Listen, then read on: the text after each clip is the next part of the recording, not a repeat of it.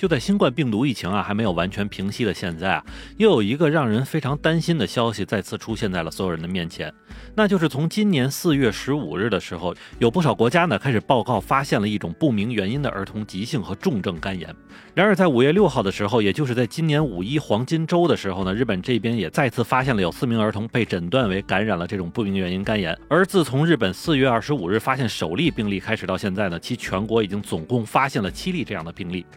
并且要说的是啊，这种不明原因的肝炎呢是属于急性肝炎。虽然日本这边呢暂时还没有病患儿童死亡的案例，但是根据五月六日时美国疾控中心的报告可见啊，全美境内现在已经是有一百零九名儿童感染了这种肝炎，并且患病儿童中呢有十几人是病情非常的严重，并且已经采取了肝移植的手术进行治疗。但就算如此呢，其中还是有五名儿童因为这种肝炎导致了死亡。不过大家也先不要太过紧张，因为在本月七日的时候，咱们中国国家卫生部方面呢已经对外表示称啊，中国国内暂时还没有发现这样的病例。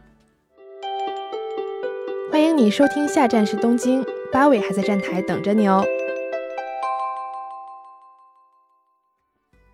欢迎大家回来，我是在站台等你的八尾。实际上，这种不明原因的肝炎的发现要远比新闻早很多啊。从2021年10月份的时候，美国阿拉巴马州的一家儿童医院中就收治了九名患有急性肝炎的儿童。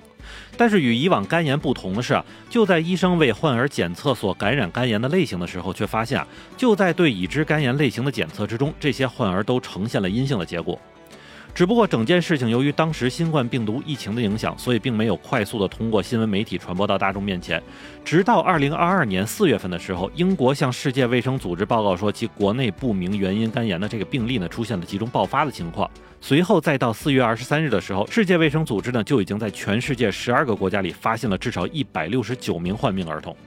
但是这件事情令人比较担心的是啊，如果患病儿童仅仅是出现在欧美的部分生活习惯相同的国家之中呢，我们还有理由去考虑啊，是否是因为当地的一些生活习惯造成的感染或者是化学污染的问题。但是日本也发现了同样类型的病例之后呢，这件事情就让人觉得有些不简单了。究竟是一种什么样的肝炎病毒可以有着如此的传播力与杀伤力呢？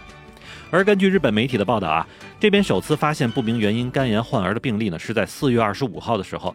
并且病患的年龄呢是在十六岁以下，但是其他和性别、具体年龄、居住地等更加具体的信息呢就没有任何透露了。另外呢，我也从日本厚生劳动省的官方网站上看到了与此次肝炎相关的一些信息啊，但更多也就是对世卫组织对外公布消息的一些转述，并没有更多提及日本国内病例的治疗以及康复情况。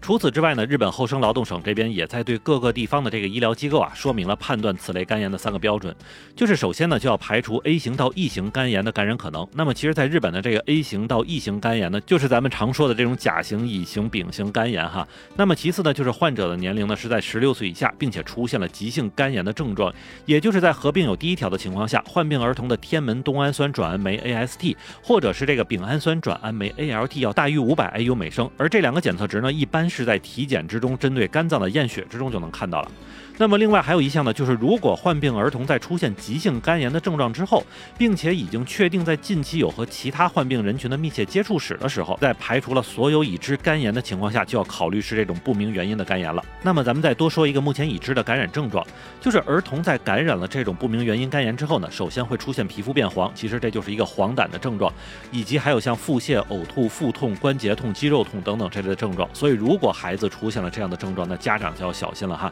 而说到这这里，其实我们就能够发现了，在目前已知的所有信息之中，各国的医疗专家仍旧没有掌握更多的与这种肝炎病毒相关的一些信息。换句话说，现在是由什么病毒来引起的？那么怎么传播？现在还都是一个未知数。所以在这里呢，也建议大家一定要摒弃各种谣言的传播哈。不过让人十分费解的是啊，在目前已经确诊的病例之中，很多患儿的情况其实并不相同。比如说，就在现有的一百六十九个病例里面啊，其实有七十四个儿童呢是被检测出了四十一型腺病毒的感染阳性。但是按说这种腺病毒的感染呢是仅仅会引起腹泻和呕吐的，那么曾经呢也并没有诱发儿童肝炎的一个报告。那对于不少人猜测的这种病毒是不是与新型冠状病毒之间有关系啊？现在也是无法查证，因为在所有患病人群之中啊，既有感染过新冠的，也有没有感染过新冠的，所以似乎新型冠状病毒并没有确定的根据是导致这次肝炎的罪魁祸首。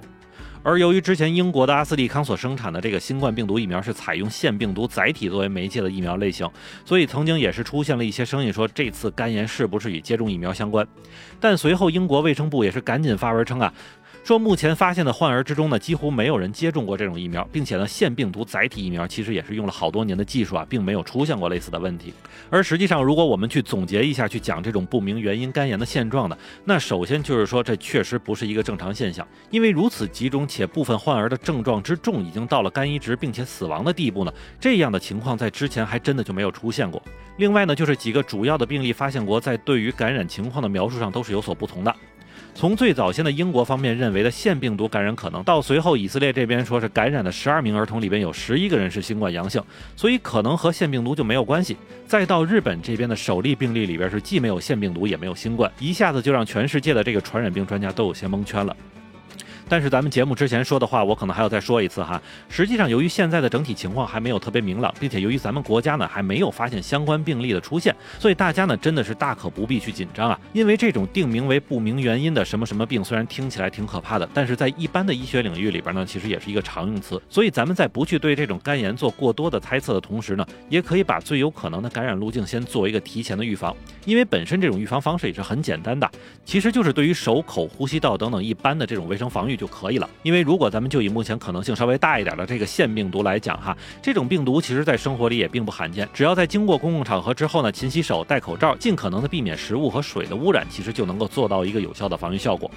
那其实在这之前还有一个免疫应激的说法，也不是完全没有道理啊。而解决方案呢，其实也就是尽可能加强孩子的体育锻炼，避免那种宅在家里一动不动的情况就可以了。对于这次不明原因的肝炎呢，毕竟它也是上了各国新闻的一个病症啊，所以无论如何咱们也不能对它轻视。但是如果因为一些不切实际的猜测或者被谣言吓到的话，那我也是觉得挺不值的。那么好，感谢大家收听下站是东京，我是在站台等你的八维。